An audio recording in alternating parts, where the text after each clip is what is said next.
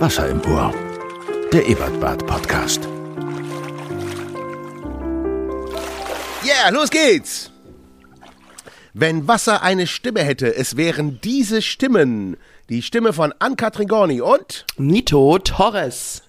wir sind die Arschbombe für eure Ohren. Wir sind der Clownfisch in eurer Anemone. Wir sind die Poolnudel in eurem Nudelpool. Yeah! wir, wir geben dem Ebertbad eine Stimme. Heute die 14. Folge Wasser im Ohr. Der Podcast rund ums Ims, Ams, Ebertbad herum, Oberhausen, die Welt im Allgemeinen. Ja, wir quatschen über das Ebertbad, das Programm, die Künstler. Wir haben wie immer ein Interview der Woche. Diesmal mit Heinz-Peter Lenkheit, dem witzigsten, beklopptesten Menschen, den ich kenne. Wir haben die gute Nachricht der Woche, natürlich, wie jede Woche. Und Neues vom Beuteltier. Ich habe wirklich noch mal Sachen gefunden. Nicht ernsthaft. Okay, alles klar. Doch, ja, weiter geht's. Doch, doch, doch, doch, doch. Es gibt noch ein wirklich, noch ein noch abgefahreneres Beuteltier. Nein. Wirklich wahr. Ja. Oh, ich freue mich jetzt schon. Ähm, Mein Beutel flattert. hast du denn eine gute Nachricht der Woche? Nee, so gesehen nicht. Stimmt, das, das wäre meine Aufgabe gewesen, ne? Habe ich mich richtig gut nicht mit beschäftigt. Dann sage ich meine gute Nachricht der Woche. Ich war diese Woche in einem Café in Bonn, äh, habe eine, ein Schokoladentörtchen gegessen mit dem Titel Nemesis Choc. Ah, es ist ein sehr schöner Titel. Und ich sag's, wie es ist. Also das Ding war wirklich so groß wie ein Muffin und ich habe es so zu drei Vierteln essen können. Weil danach war einfach Schicht. Das Ding war wirklich der Endgegner. Das war wirklich der Endgegner. Schönes französisches Dingsbums. Und die hatten französische Limonade. In Pink. Oh, die ist lecker. Und- oh, die ist lecker, die kenne ich. Die hat so ein bisschen die so ein, so, ein, so ein schnörkeliges Etikett, ne? Ja, genau. Ja, du, die ist wahnsinnig heißt? lecker. Ja, ich wusste mal, wie die heißt. Finde ich die raus. La Mortoisienne. Ach, du weißt es sogar. Ja, fantastisch. Genau. Weißt du, Gibt's- was das heißt? Nein? Weil das hat mich nämlich interessiert. Mortoisienne fand ich, es klingt so, mm, oder? Na, was könnte das sein, Mortoisienne? Das heißt es Mortadella, oder was? Nein, du gehst mal im Ernst, was könnte das sein? Mortoisienne, das, das könnte ja was, das könnte ja so eine, ein Schloss oder La Mortoisienne, so eine schöne Insel könnte das sein. Oder ähm, so, so ein Begriff für Sonnenuntergang an der Côte d'Azur. Und was heißt es? Hast du es mit Französisch? Gar nicht. Ich auch nicht, überhaupt nicht, null. La Mortoisienne, der Name einer französischen Limonade, heißt der Leichenbestatter. Nein. Ja, Ich wollte die ganze Zeit sagen, Mord ist doch irgendwas mit Tod wahrscheinlich. Also das irgendwas, äh, La- äh, Montmartre, ähm, Quatsch, Montmartre ist irgendwas mit Berg. Ähm, es gibt irgendwas, warum meine mein ich denn, dass Mord tot heißt? Egal, Ja, auf jeden Mord. Fall, der, der Leichenbestatter ist wirklich eine wirklich mieser Titel für eine äh, Für eine Limo, oder? Weil man auch so denkt, Also- wonach schmeckt's jetzt? Ein bisschen muffig? So ja, und die gibt's auch in Patchouli? ganz verschiedenen, ganz verschiedenen Geschmacksrichtungen. Und die sehen alle nicht wirklich sexy aus, diese Geschmacksrichtungen. Aber ich dachte, Hm. aber das hat, da, das hat mich dann doch überrascht. Die Franzosen, die haben vielleicht einen ganz coolen Humor. Ja, immer. oder- Auf jeden Fall, Ja. das war das für mich, für mich war das die gute Nachricht der Woche. Ich habe sehr gelacht. Kann man seine Limo Leichenbestatter nennen? Oh Gott, das ist wirklich, das ist wirklich ganz furchtbar. Aber sehr lecker. Ich mag die gerne. Vor allem die rosafarben. Ja, ja, ja, ja, die war sehr lecker. Was wäre denn die deutsche Entsprechung? Tatortreiniger. Nee. Ähm, Ja, doch, wahrscheinlich. Ich habe die Woche, ich weiß nicht, wie es dir ging, ich habe als Kind nächtelang wach gelegen, weil ich mich gefragt habe, was war vorher. Eines meiner großen Ziele ist irgendwann mal die Relativitätstheorie zu verstehen. ist ein, ja, ein ehrenwertes Ziel.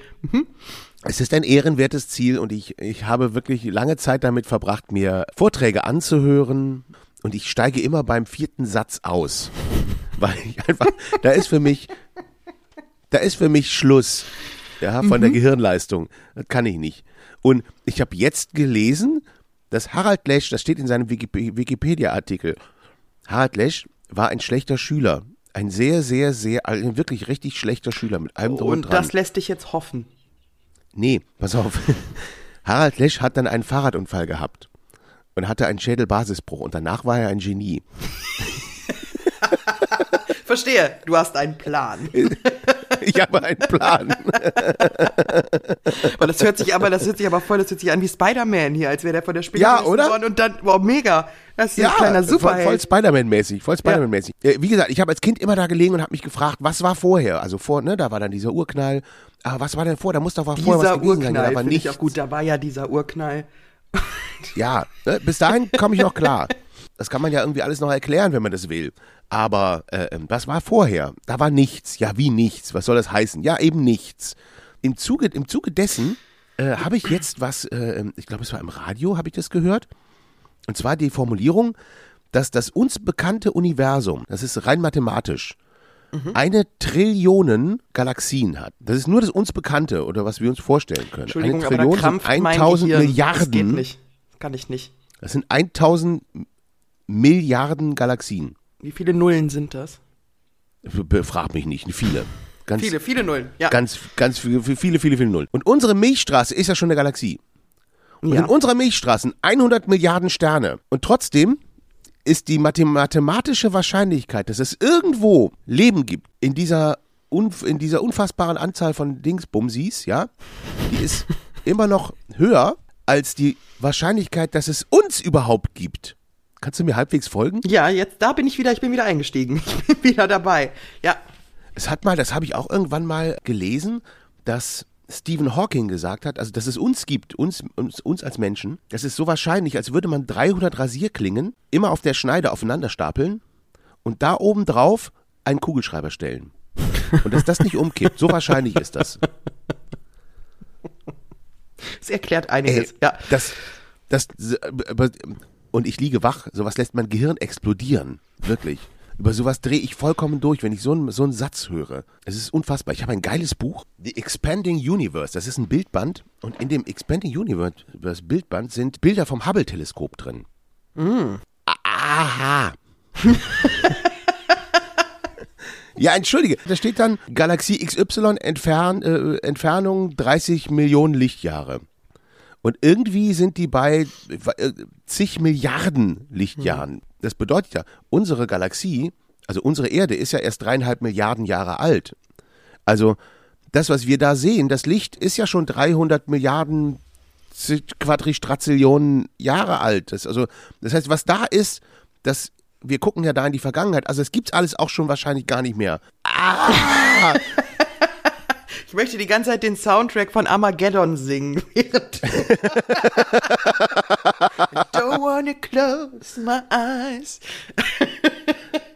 Sowas Also, macht mich fertig. Da rede ich doch lieber über Beuteltiere. Ist ja auch, ist ja auch ähnlich komplex. Ich habe ein neues Beuteltier gefunden. Und zwar den großen Beutelmull. Aber ich muss vorher ein, Das hört sich alles immer nach Herr der Ringe an, oder? Diese ganzen Tiere. Absolut, Ja. absolut. So, pass auf. Äh, ich muss noch, noch eine Sache zum Sternmull. Noch eine Sache zum Sternmull. Das habe ich jetzt, das habe ich äh, noch. Ja, genau, ge- genau der. Hast du mal ein Video dazu gesehen zufällig? Zum Sternmüll macht der, macht der lustige Sachen mit seinen Sternen, also mit dem Stern. der, der, der macht sowas. Das sieht, das sieht so heftig aus. Achtung, Achtung. Da, da, damit, damit, damit patscht der so über den Boden und macht so flap, flap, flap, flap, flap, flap, flap, flap, flap, flap, flap. Weil der ist praktisch blind, der sieht nichts, der macht das nur mit seinen, mit seinen Tastorganen. Riechen, riechen. Der kann nur riechen, Ja. ja, und macht diesen, das sind, eigentlich sind das Tastorgane. Und mit denen tastet der so übern, übern Boden wie so ein Sonar. Das ist so abgefahren. Und wenn du den siehst, wie der mit seinen, mit seinen kleinen, mit dieser Tastnase, mit dieser merkwürdigen Alien Predator Tastnase über den Boden ballert, das ist nicht süß. Nee, das ist wirklich gar nicht süß. Also was Gott sich dabei gedacht hat, wir müssen Gerburg das nochmal fragen. Wir müssen, Wir Gott, müssen mal, Gott fragen. mal fragen. Apropos Gott, ne, ist ja jetzt auch schon wieder im März. Ist bald, ja, ja, ja, ja, ja. Gibt's da noch Karten eigentlich? Ganz wenig, glaube ich. Ihr spielt das am 7., 8., 9. und 10. März und es gibt noch Restkarten. Also äh, beeilen. Die Abrechnung für alle, die nicht wissen, was wir gerade mit dieser kryptischen Bemerkung meinten. Gerburg Janke ist Gott. Was eigentlich ja klar war. Was eigentlich klar war, ja. Also den, den meisten klar ist. Den meisten, vor allem in Oberhausen ist das, glaube ich, klar. Ja, ja, ja. Okay, also der, der so nah tastende Wie Sternmull. So ein, wie so ein sonar tastender Sternmull. Und ich habe so eine Doku gesehen von National Geographic und die haben da so viele Fehler drin, das ist unfassbar. Der, der sagt in der Tat, der, ähm, der Sternmull könne mit diesen Tastorganen schneller tasten, der würde das schneller bewegen als Lichtgeschwindigkeit. Und wir wissen ja alle eigentlich seit Einstein, dass das gar nicht geht. Also, don't trust the National Geographic. Vertraut Ja, das- uns. Ja, da- da- Genau. genau. Das ist viel, viel, ist viel fundierter. Was wir hier Das erzählen, das, das ist Wahrheit. Das ist noch nicht mal Das Diva, es ist Wahrheit. Aber es sind sich alle Forscher äh, des Sternmulls einig, dass er das sensibelste Tastorgan im Tierreich hat. Dieses Gebilde, was er da hat, schaut euch das mal an, das ist so abgefahren. Das ist das sensibelste Tastorgan im, im, im Stierreich, im Tierreich. Im Stierreich. So, pass auf, wir kommen zu einem anderen Beuteltier. Ganz wichtig. Unbedingt. Der große Beutelmull. Der große Beutelmull ist gar nicht so groß, der ist nur so 15 Zentimeter groß und lebt in den Wüsten Australiens, ist aber überhaupt nicht an das Wüstenleben angepasst. Deswegen ist er unter, ist er die ganze Zeit unter der Erde. Der muss, der muss immer, je nachdem wie heiß es ist, unter der Erde entlang. Ja? So. Entlang Mullen. Der hat so ein bisschen was von einem Maulwurf, ist aber überhaupt kein Maulwurf, hat mit Maulwürfen nichts zu tun. Der Sternmull ist ein Marsupolami-Tier, also ein Marsupul, ne, ein Mal, Mal, weiß schon, so ein Beuteltier halt. Vertraut uns. Ja. Und das musst du dir mal angucken. Das ist so, das ist ein so, äh, also, äh, warte mal. Ich zeig dir gleich mal ein Foto davon. Das ist so, warte, ich zeig dir jetzt mal ein Foto davon. Weil das Viech ist so abgefahren. Ah, was ist das denn? Das sieht ja aus wie eine frittierte Banane. Ja, sag ich doch! Sag ich doch, das Ding ist so abgefahren. Marsupilami, okay. Ma nee, das, Marsupilami liest man immer nur, es stimmt Ist überhaupt anders. nicht. Marsupil. Mars Marsupil. Das, Das sieht wirklich Ding aus einfach wie eine frittierte Banane.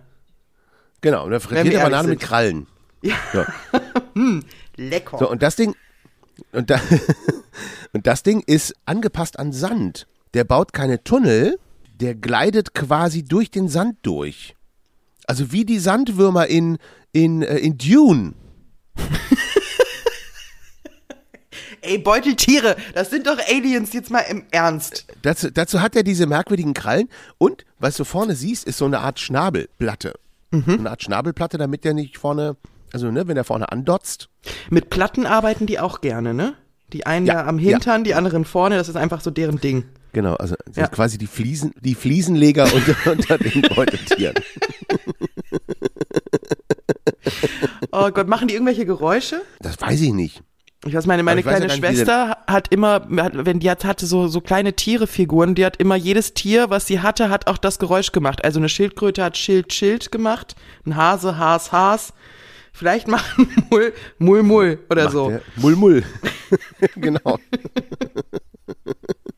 Und jetzt frage ich mich natürlich, ob der mit seinem, der hat ja vorne diese Platte und die, die Wombatze, die, die, die versperren ja den Eingang mit ihren Arschplatten.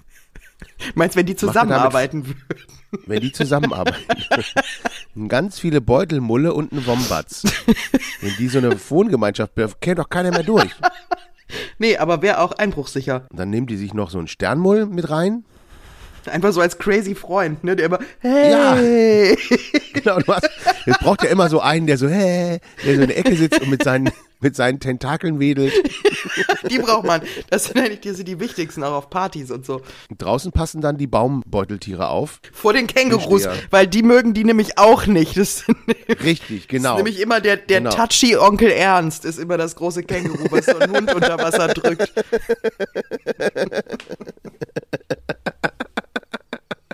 Das ist eine tolle Känguru ist der Beutentierfamilie. Ist der touchy Onkel Ernst? Ja, der Unangenehme in der Familie, man kennt den doch. Den hat doch irgendwie jeder, oder? So einen, das der immer ein stimmt, bisschen genau. zu viel trinkt, ein bisschen zu viel, immer, na, Schätzelein. Bisschen zu laut ist. Warte mal, Da sind- pingelt's bei mir, Entschuldigung. Ich muss mal ganz kurz die Tür aufmachen. Verstehe ich jetzt nicht, aber Ich bin ein bisschen verwirrt. Du kennst niemand, es klingelt niemand, aber es klingelt.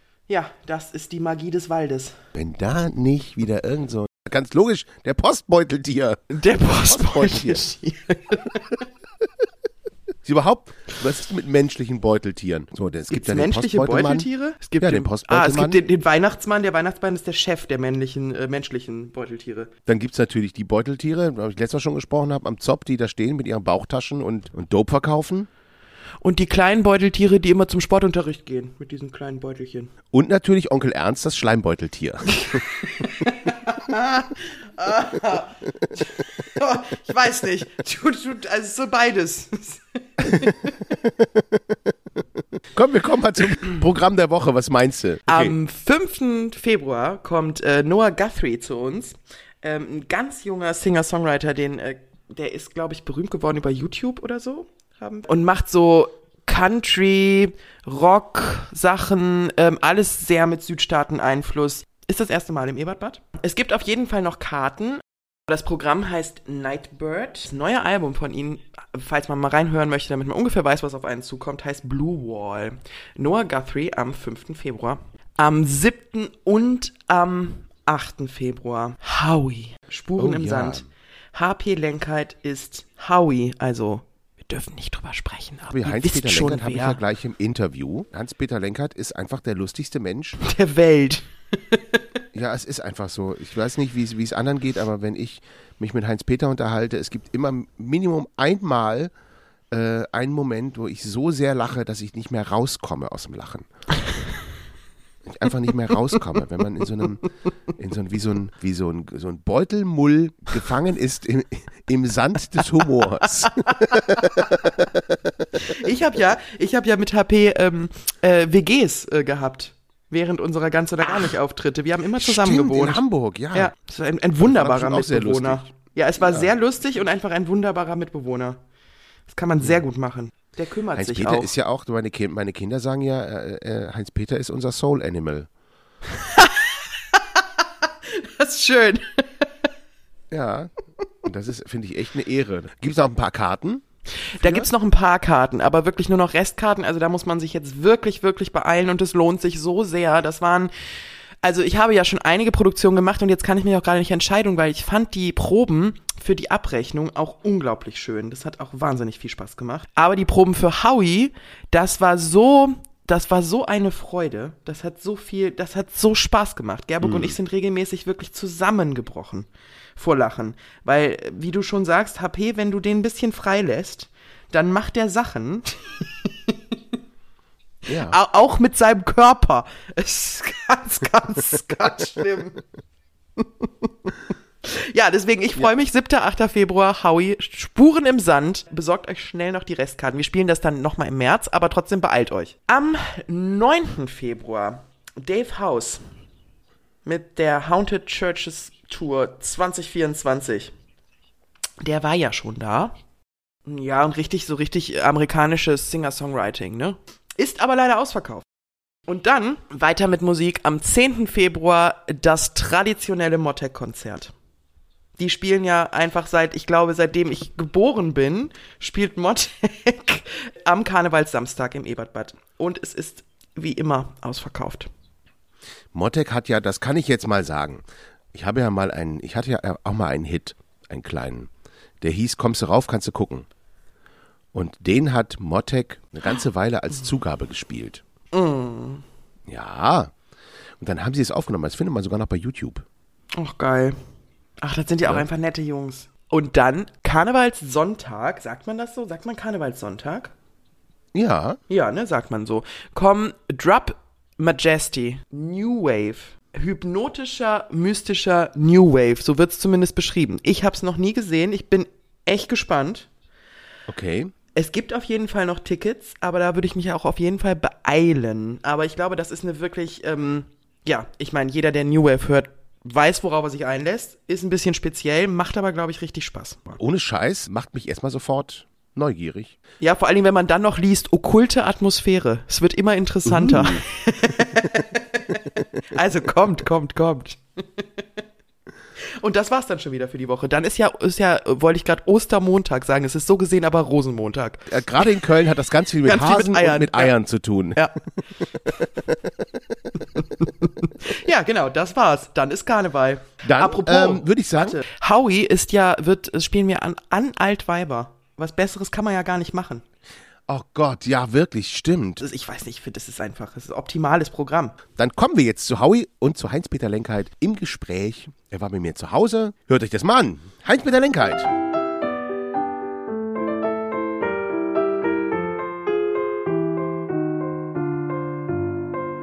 Guten Morgen, Heinz-Peter. Guten Morgen, Nito. Ja, es ist sehr früh für uns, für unsere Zeit. 1 Uhr. Wir sind da, naja, es ist natürlich etwas früher. Wir sind halb sechs. Es ist noch dunkel. Ich bin hier glatteis losgefahren und hab's geschafft. Und Wie hoch bin, liegt der Schnee bei euch in Hattingen? äh, Ich glaube, sechs, sieben Meter. Also ich musste freischaufeln, mein Auto. Ja, Das Lustige ist, Hattingen liegt ja etwas tiefer als Bochum, wo ich vorher gewohnt habe. Und in Bochum liegt der Schnee wirklich noch einen Tag länger, weil das einfach 70 Meter höher liegt. Das ist ganz schräg. Weil liegt weil die Stadt einfach viel kälter ist. ja, die, obwohl Bochum hat schon, Bochum hat viel Herz. ne, viel, viel Herz und äh, Das wurde ja auch oft besungen. ja, wurde einmal besungen. 4630 Bochum. Und dann haben sich die Postleitzahlen geändert. Scheiße. Herbert Grönemeyer. Er ist trotzdem Millionär geworden. Warum haben wir das nicht geschafft? Und ich finde an Herbert Grönemeyer, jetzt reden wir über Bochum, ist auch scheißegal, äh, der ist dann, weißt du, der hat das hohe Lied auf Bochum mitgesungen und die Stadt und die Menschen, hat aber ganz lange in London gewohnt, weil er keinen Bock auf diese ganze Köln? Scheiße hatte. Ja, also wo der jetzt Wo wohnt, weiß ich nicht. Wahrscheinlich Tegernsee, Kufstein, da wo die ganzen äh, guten Är Schweiz. die ganzen Ärzte, guten Ärzte wohnen, ne? der kann sich's ja leisten. Und mit der Brille weiß man, dass er sich das leisten kann, weil die Brille sieht ja so unerträglich aus, dieser breite Aber die sieht auch Rahmen. wahnsinnig teuer. Die sieht wirklich wahnsinnig teuer aus. Du hast recht. Die sieht total teuer aus und die sieht eigentlich aus, das ist das in, in Brille gefasste äh, sozusagen Credo eines dieses neuen Tesla-Wagens, der aussieht wie so ein Panzer. Hast du den mal gesehen? Ja, ja, Diesen, dieses, die- so, Ja, vielleicht so kann die Future. Brille ja auch was. Ja, Das weiß, ich- deswegen ist der Rahmen so dick. weißt du, was die Brille kann? So wie die aussieht, kann die tanzen wie Herbert Grönemeyer. Also er kopiert sich selber. Ich weiß, gar nicht, ich habe die letzte, letzte Platte gar nicht gehört von dem. Aber ich, die vorletzte weiß ich noch, als ich die gehört habe, dachte ich, der Mann wird seine eigene Parodie. So langsam. Ich hab's nicht so, ich hab's nicht so. Die letzte Platte, die ich von ihm gehört habe, war von den Black First, als die Männer gesungen haben. Und zwar auf Holländisch. Mannen nehmen den namen Chorigkeit. Gerade eben hatte ich noch eine Frage. Jetzt bin ich schon wieder weg. Ja, wie spät ist es? Ähm, Aber ganz kurz, ja. der, der, jetzt nochmal zum Schnee. Ich weiß ja nicht, wann das hier, wann du das aus, äh, weg, also ins Internet stellst. Das heißt ja nicht, das Ausstrahlen ist ja Quatsch. Ausstrahlen ist falsch, Das ist alles falsch. Wann das im Internet zu hören sein wird. Aber wir hatten jetzt die, die schönen, das, dafür bin ich jetzt so begeistert, diese Wintertage, was ja hier so selten ist. Es ist ja, war ja wochenlang vorher dieses Grau, dieses nass, kalt und deprimierend. Ich habe echt schlechte Laune gekriegt. Ich wurde immer mieser. Und ich dachte, jetzt fängt die Depression, jetzt fängt diese Depression an, also die, die man dann kriegt im, im Alter, diese Altersdepression. Und dachte ich, scheiße, jetzt geht das los. Ich muss mir Tabletten holen oder Drogen oder irgendwas. Und es wurde immer, und ich bin auch nicht mehr aus dem Bett rausgekommen, irgendwie fest verwachsen. Und dann kam die Sonne und der Schnee, also der Schnee und die Sonne, beides. Und plötzlich hellte sich bei mir alles auf. Dann hatte ich so ein paar Termine außerhalb von Hattingen. Und dann bin ich übers Land gefahren und das sah so fantastisch aus mit dieser Sonne. Dann waren so ein paar Wölkchen so in der Mitte. Oben war hell, unten war hell und das, das war einfach für mich, da sprang mein Herz voll Freude über. Aber Bottrop immer schön, wenn man hier reinfährt. Man, das hat so ein bisschen, es ist noch die Erinnerung an das alte Ruhrgebiet. Wie man es, also ich will jetzt kein Bottrop-Bashing machen, das nicht, die, die Städte sind ja alle so ein bisschen. Aber Bottrop hat wirklich noch sehr viel Arbeiter. Charme, sag ich mal so. Es ist wirklich sehr ähm, von, Das Gute- von, das von, Arbeit ganz grau, wie Herbert ja damals gesungen Das hat. Gute ist ja am Ruhrgebietsdeutsch, dass jedes Wort, jedes, jedes Kompliment einfach eine Beleidigung Ja, ist. Oder umgekehrt eben. Man weiß es nicht Ja, genau. Wahrscheinlich. nicht genau einordnen. Und dann ging mir durch den Kopf irgendwie, hat aber nichts mit, wenn ich durch Krai fahre, das gleiche, wenn ich durch Bochum Stahlhausen fahre, das gleiche. Du fährst durch Schalke, also nicht, nicht an am Stadion, sondern äh, da durch die Siedlung und so und denkst, oder Ückendorf, meine Fresse, egal. Also Ruhrgebiet ist schon, sagen wir mal, ein bisschen vernachlässigt worden, weißt du, die haben hier als die Kohle noch da war, da haben sie die alle, boah, ihr seid so toll, ihr seid so klasse, ihr könnt die Kohle, komm, gib mal her, hier, mach mal billiger, ne, und alle sagen, ja, wir sind, egal. Und jetzt will die keiner mehr haben und alles wird hier hässlich. Hässlich gelassen, hässlich gemacht. Das ist ein bisschen schade. Und deshalb kann ich verstehen, wenn Leute, die, sagen wir mal, in den 50er Jahren hier geboren wurden, dass sie sagen, die wollten hier weg. ja, weil es doch heftig war. Es war echt nur Maloche. Aber was sagst du den Menschen, die Maloche. heute reingeboren werden? Heute, super. Wir haben so viel Kultur, jetzt kommen wir so langsam mal, ziehen wir den Kreis in Richtung Kultur. Es gibt hier so viel Schönes zu machen. Das Ruhrgebiet ist grüner geworden, besser geworden.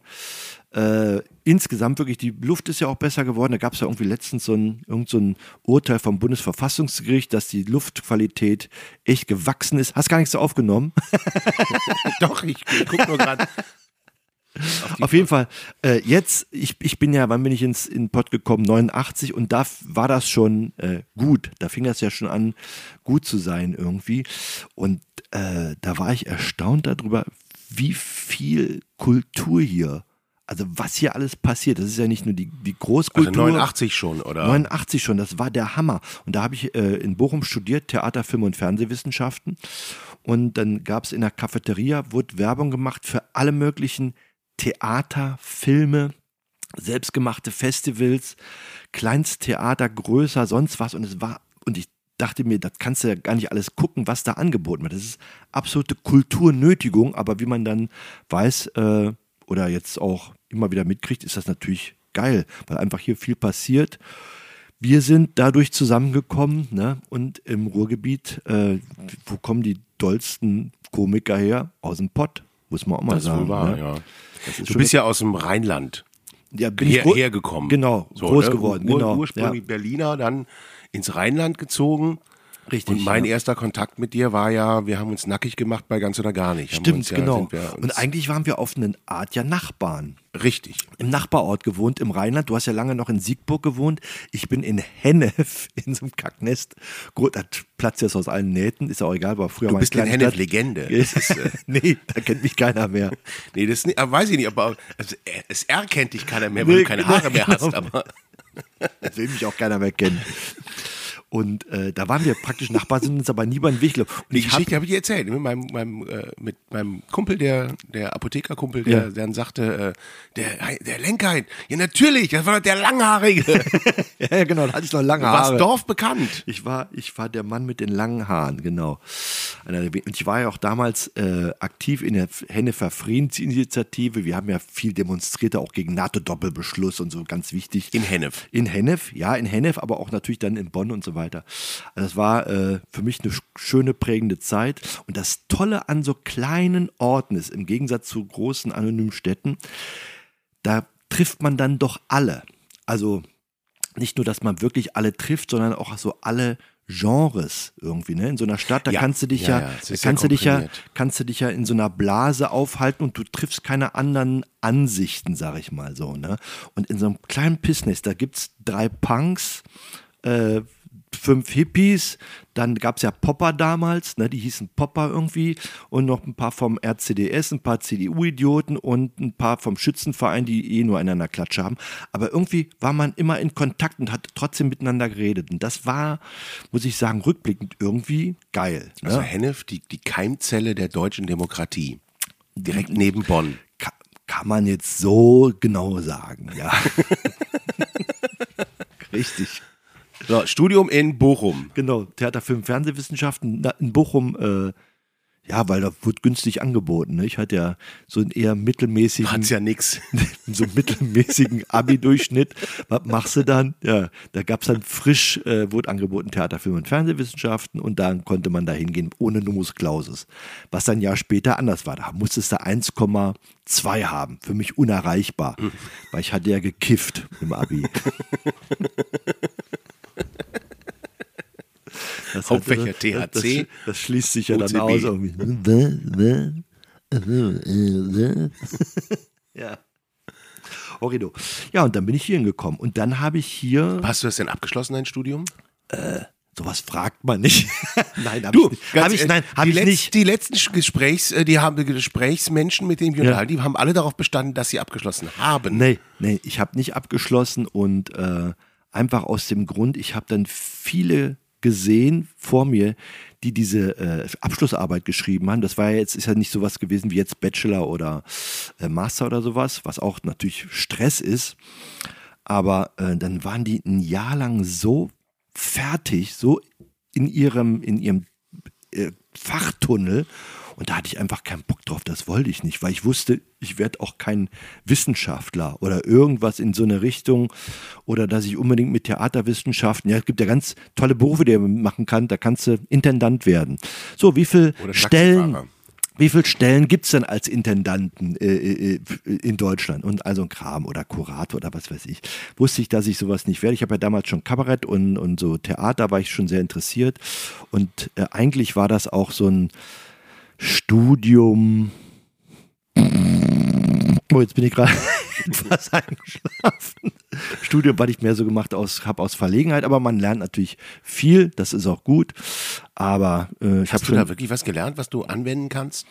Ja, du weißt, du weißt halt viel über äh, viele Theoretiker, Humortheorie oder äh, äh, Theatertheorie. Ich meine, das sind alles Theorien, Lee Strasberg, all der ganze Scheiß. Dann, was ist eine amerikanische Einstellung im Film von Truffaut? Dann das Interview zwischen Truffaut und Hitchcock.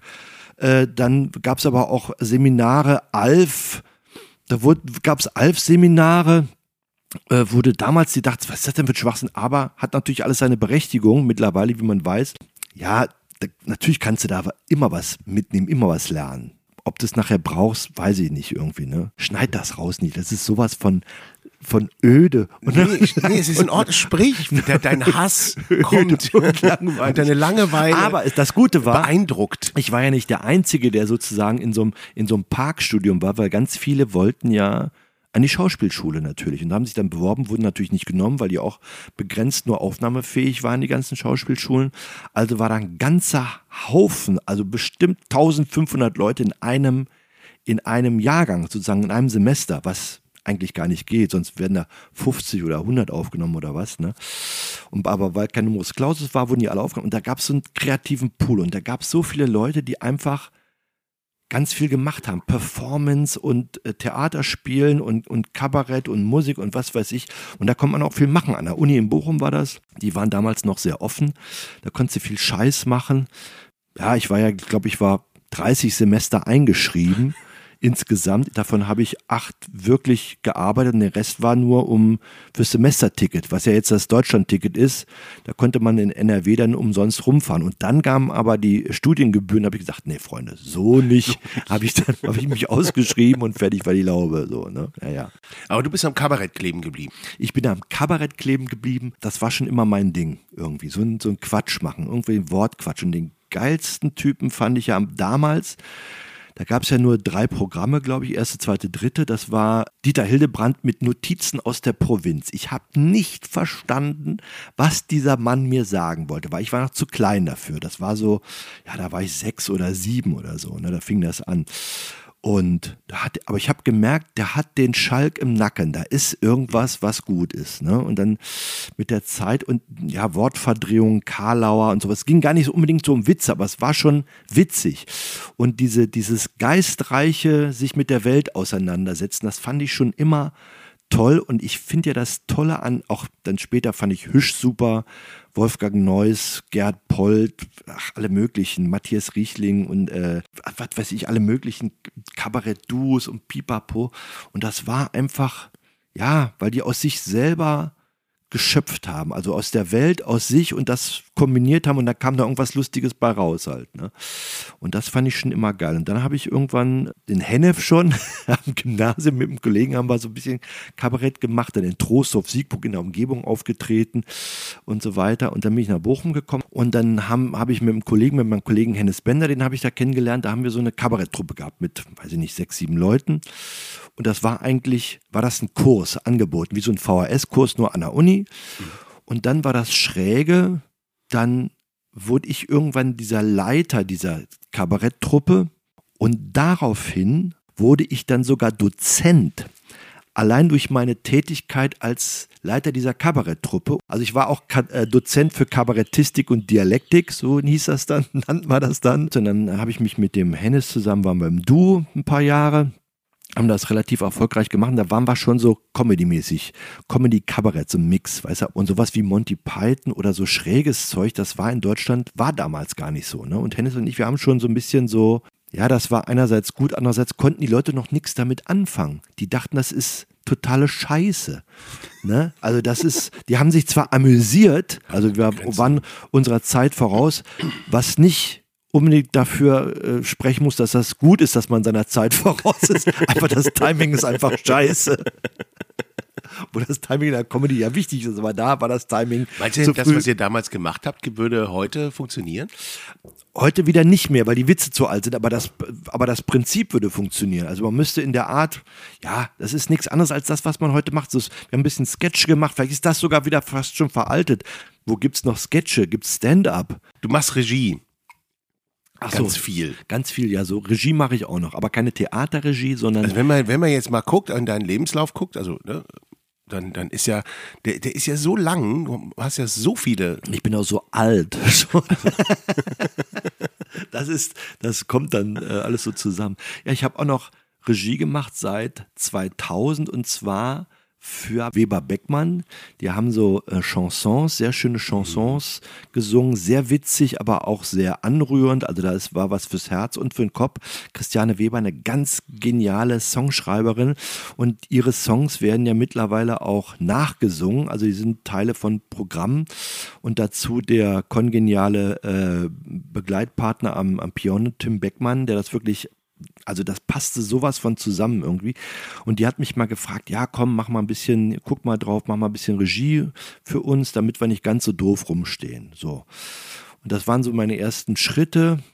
Habe ich noch ein Programm mit denen gemacht, noch eins und dann mit anderen Leuten, mit, mit Gundmar Feuerstein, für den mal was gemacht, für Du Diagonal, witzigerweise, mit denen arbeite ich auch mit, für Camela De Feo, Matthias Reuter, Ach, ganz vielen. Dann habe ich äh, für einen Geierabend in Dortmund habe ich dann vier Jahre, zwei Jahre Chorregie, zwei Jahre Hauptregie gemacht, wo das ganze Ding zusammen. Das ist schon ein bisschen größer, weil da hast du ein ganzes Ensemble. Das sind dann, weiß ich nicht, fünf Musiker plus nochmal auf der Bühne fünf, sechs Leute und dann nochmal der, der Moderator dazu, der Steiger. Ja, gut, das war ein bisschen. Aber so eine Ambition, so mal richtig Hamlet.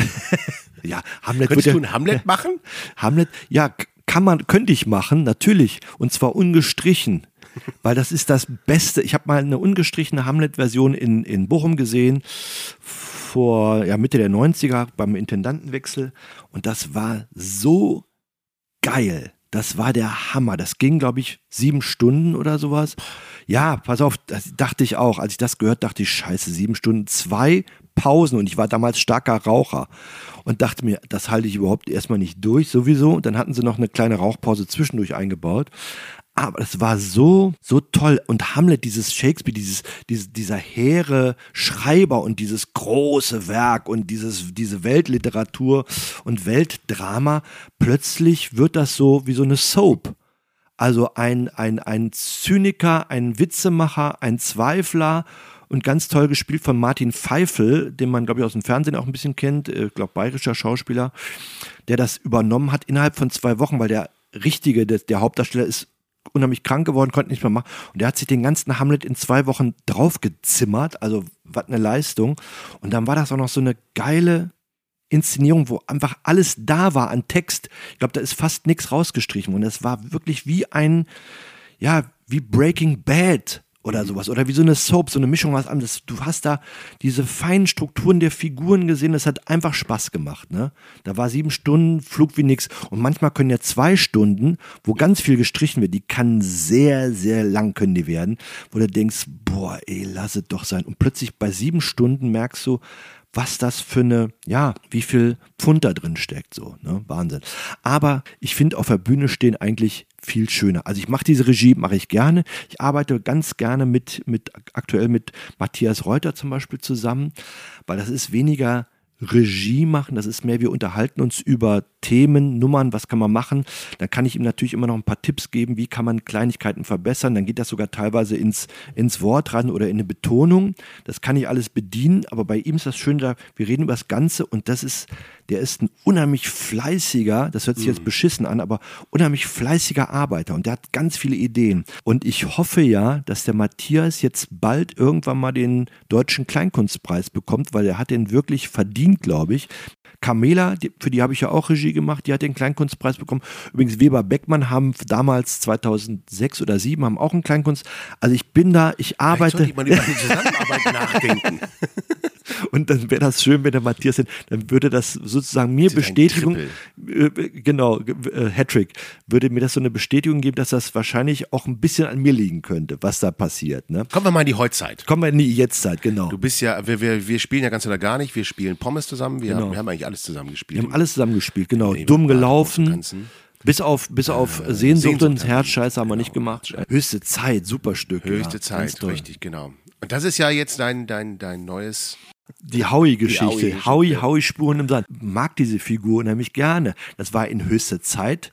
Ist Howie aufgetaucht in dem Stück, in dem, in Es dem gab eigentlich nur einen Grund, das zu spielen, nämlich Howie. Also es war, es war ja wirklich so.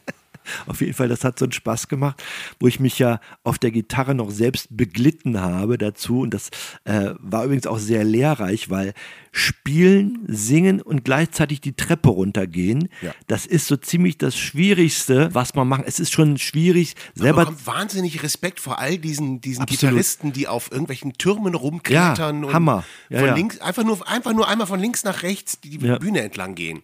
Und oh, da, fürchterlich. Ich meine, das Spielen und Laufen geht noch, aber Spielen, Laufen und Singen dazu, das finde ich, das war schon schwierig. Und dann war es ein bisschen, ich glaube, die Gerbuch hatte das ein bisschen unterschätzt. Die meinte, wieso geht das nicht? Was ist da los? Ne? Aber bis man das mal so im, im Körper drin hat, weil du musst dich so, auf so viele Sachen konzentrieren plötzlich. Und das ist wirklich, ja, ich will nicht sagen eine intellektuelle Leistung, aber da musst du so viel koordinieren, bis du das mal sozusagen drin hast und das, das so selbstverständlich macht, dass das funktioniert, dann ist so. Jetzt mittlerweile ist das anders, aber jetzt spiele ich ja den Howie mit äh, Peter Engelhardt zusammen, dem ganz fantastischen Gitarristen, der auch vielen bekannt sein dürfte aus dem Theater in Oberhausen und aus vielen Produktionen, auch im Ebertbad. Das ist für mich immer, das macht so einen Bock, das macht so einen Rolle Spaß. Lebens?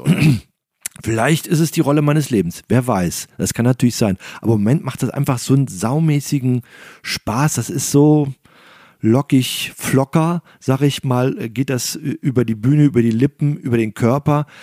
Äh, gestern haben wir noch in Essen gespielt und ähm, das war einfach, ich kann es nicht anders beschreiben, es macht einfach Riesenspaß. Und das Ding ist, es ist ja eine Mischung aus Verarsche und Ho- Hommage. Also Hommage an diesen, an diesen Menschen. Eine Farmage. Eine Fromage. der hat ja, ja schon Lieder gesungen, also die kenne ich aus meiner Kindheit natürlich und deshalb sind die mir nicht fremd. Meine Verwandtschaft, die ja eher so schlagerorientiert waren, die haben den Kram gehört, aber dann auch Roland Kaiser und den ganzen anderen wirklich Schrott teilweise. Und Howard Carpendale, diese Figur, ja, der sieht sich ja selber auch ein bisschen als Entertainer, weniger als Schlagersänger, aber das ist einfach eine, ein, ein, Typ, der ist auch so skandalfrei und dem kann, der ist so eine schöne Folie, dem kann man alles so auferlegen. Ich erzähle ja auch Geschichten, die nicht stimmen. Also da ist ja ganz Aber viel du erzählst auch viele Geschichten, die stimmen. ganz viele Sachen, die stimmen, natürlich. Der ist einfach eine schöne Figur und weil ich das zufällig kann, weil ich den kann, deshalb machen wir den, genau. Und ich ja, erinnere mich noch genau, als du das erste Mal in Kostüm und Maske habe ich heute auch noch dran gedacht. Ja, ja. gekommen bist. Und wir haben alle den Mund nicht mehr zugekriegt. Stimmt, diese scheiß Jacke, dieses, dieses, dieses, dieses Jackett Dieses und dann Jackett. diese, diese Perücke, das war das Wichtigste. Ich komme um die Ecke. Ich weiß noch, in dem alten Kino, wo wir geprobt Genau. haben, ich komme um die Ecke und dann, das ist er. Und Da war nur, das, das ist er. es, Ja, war, es war auch erstmal Stille. Alle waren, oh Gott, ja. da ist er. Ja, ja, genau. Unfassbar, das war wirklich unfassbar. Ja, und jetzt im Ebertbad ist das auch wirklich ein Fest, da zu spielen. Also das sage ich natürlich ohne Schleimerei, weil das Ebertbad eh das geilste, eine der geilsten Bühnen ist, die ich so kenne, die ich habe einige schon bespielt. Die Technik ist geil, äh, also Audio und Licht, weil man da auch super Leute hat. Gunnar Grütchen und äh, vor ein paar Jahren noch äh, äh, Mattes Vierjan und jetzt auch die Neuen, aber auch der Valentin Brooks und so weiter, die den Licht machen und den Ton Max Wortmann. Das ist einfach wirklich ganz Das hohe Qualität. gut, ja. Und für Kleinkunst und für, für, für Theater und sowas ist das ja, das Nonplusultra, ne? Und dann hast du da diese, diese Wahnsinnsbühne, wenn die richtig ausgeleuchtet ist, das ist einfach geil. Und das sehe ich schon, jetzt um nochmal auf Matthias Reuter zu kommen, der kriegt auch dieses Licht und der ist alleine. Und es sieht aus wie, weiß nicht, irgend so eine Wahnsinnsarena in London, irgendwie, äh, weiß ich nicht, wo die Megastars einlaufen. Das ist einfach geil. Und dann hast du halt echt passen viele Leute rein. Die Atmosphäre ist dann schön, warm und satt, sag ich mal. Man legt sich da gerne rein. Du bist ja auch ein Lokalmatador im Ebertbad. Nach dir. Ein Held. Nach, selbstverständlich Nach, nach, nach mir. Nito Torres. Nach- das merken ich wir, das ich merken musste wir je- hart erarbeiten. Ich musste dich aus den Stücken rausdrängen. Nein, nein, Das das Menschen Ding, auch mal auf mich gucken. aber das Geile ist doch irgendwie, jedes Mal, wenn du bei ganz oder gar nicht deinen ersten Auftritt hast, dann kommst du auf mich zu und gibst mir die Hand.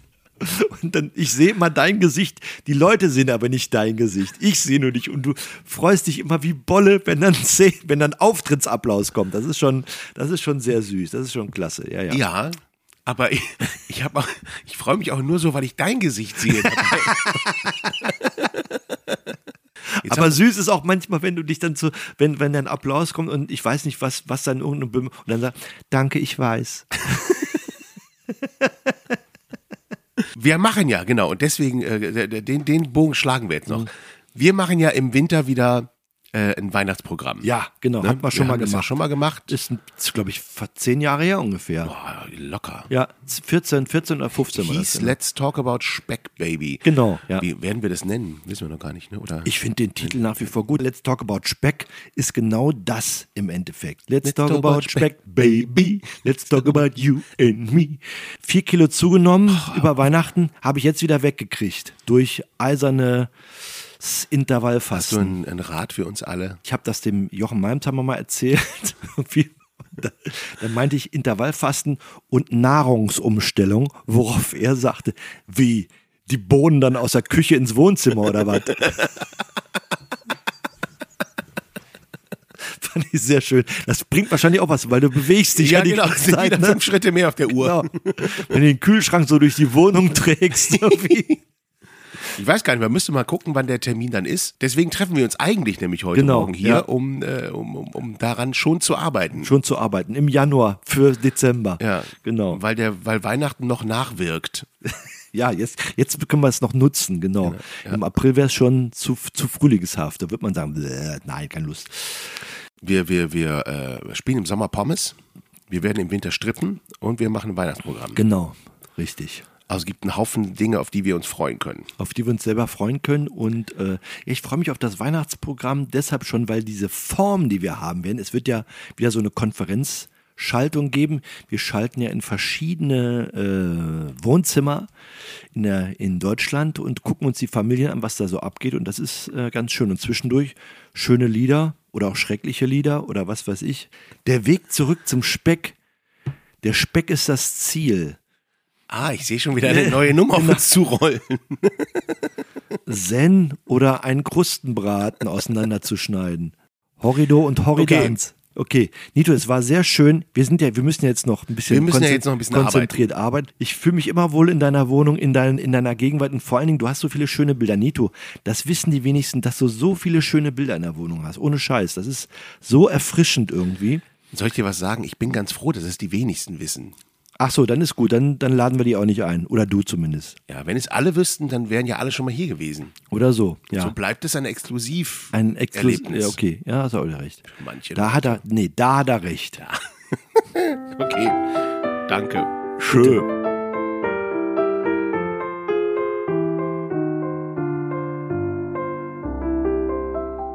Heinz Peter Lenkheit. Das war's schon wieder für die Woche. Ja. Folge 14 von Wasser im Ohr, der Ebertbad Und die Beuteltiere. Podcast. Ich finde Wasser im Ohr Ja, und die haben- Beuteltiere heißt es eigentlich. Ja, ich, ich, irgendwann sind wir ja mit Beuteltieren auch durch. Ich finde, Ja, dann ist die Frage, wo wir uns dann, wo, wo wir uns dann mit beschäftigen. Naja, aber das finden wir schon. Ja, guck mal, wir sind ja auch ein Tradition, wir sind ja eigentlich so wie, wie diese Fußballtraditionsvereine. Du kannst ja nicht einfach deinen Namen ändern. Dann Nee, machst das du das stimmt. so Du hast- zum ja, Beispiel ja, du jetzt, hast absolut recht. Was weiß ich, Leipzig oder so. Dann ändern die ihren Namen und heißen mit einmal, äh, äh, ähm, was weiß ich, nach einer Limonade. Cottbus? Und dann gibt's nur noch Hate. Wollen wir Hate? Nein. Nein, wir wollen, wir wollen nur Liebe, Liebe, Liebe, Liebe, Liebe. So. das wäre und Arschbomben. Äh, Du Das meinst, wäre der äh, Beiname. Arschbomben und Liebe. das finde ich gut, das gefällt mir. Okay, dann fangen wir einfach jetzt damit an. Ja. Wenn ihr Lust habt, das zu unterstützen, bitte, bitte sagt es weiter, das hilft uns sehr. Einfach jeder sagt irgendeiner Person weiter, dass es diesen Podcast gibt und dass man ihn hören kann auf allen Plattformen. Lasst uns eine Bewertung da, auch das ist super. Und dann sehen wir uns im Ebertbad die Woche oder hören uns nächste Woche wieder hier. Ich freue mich. Yippie yeah. Ich würde sagen, Arschbombe und Arschbombe!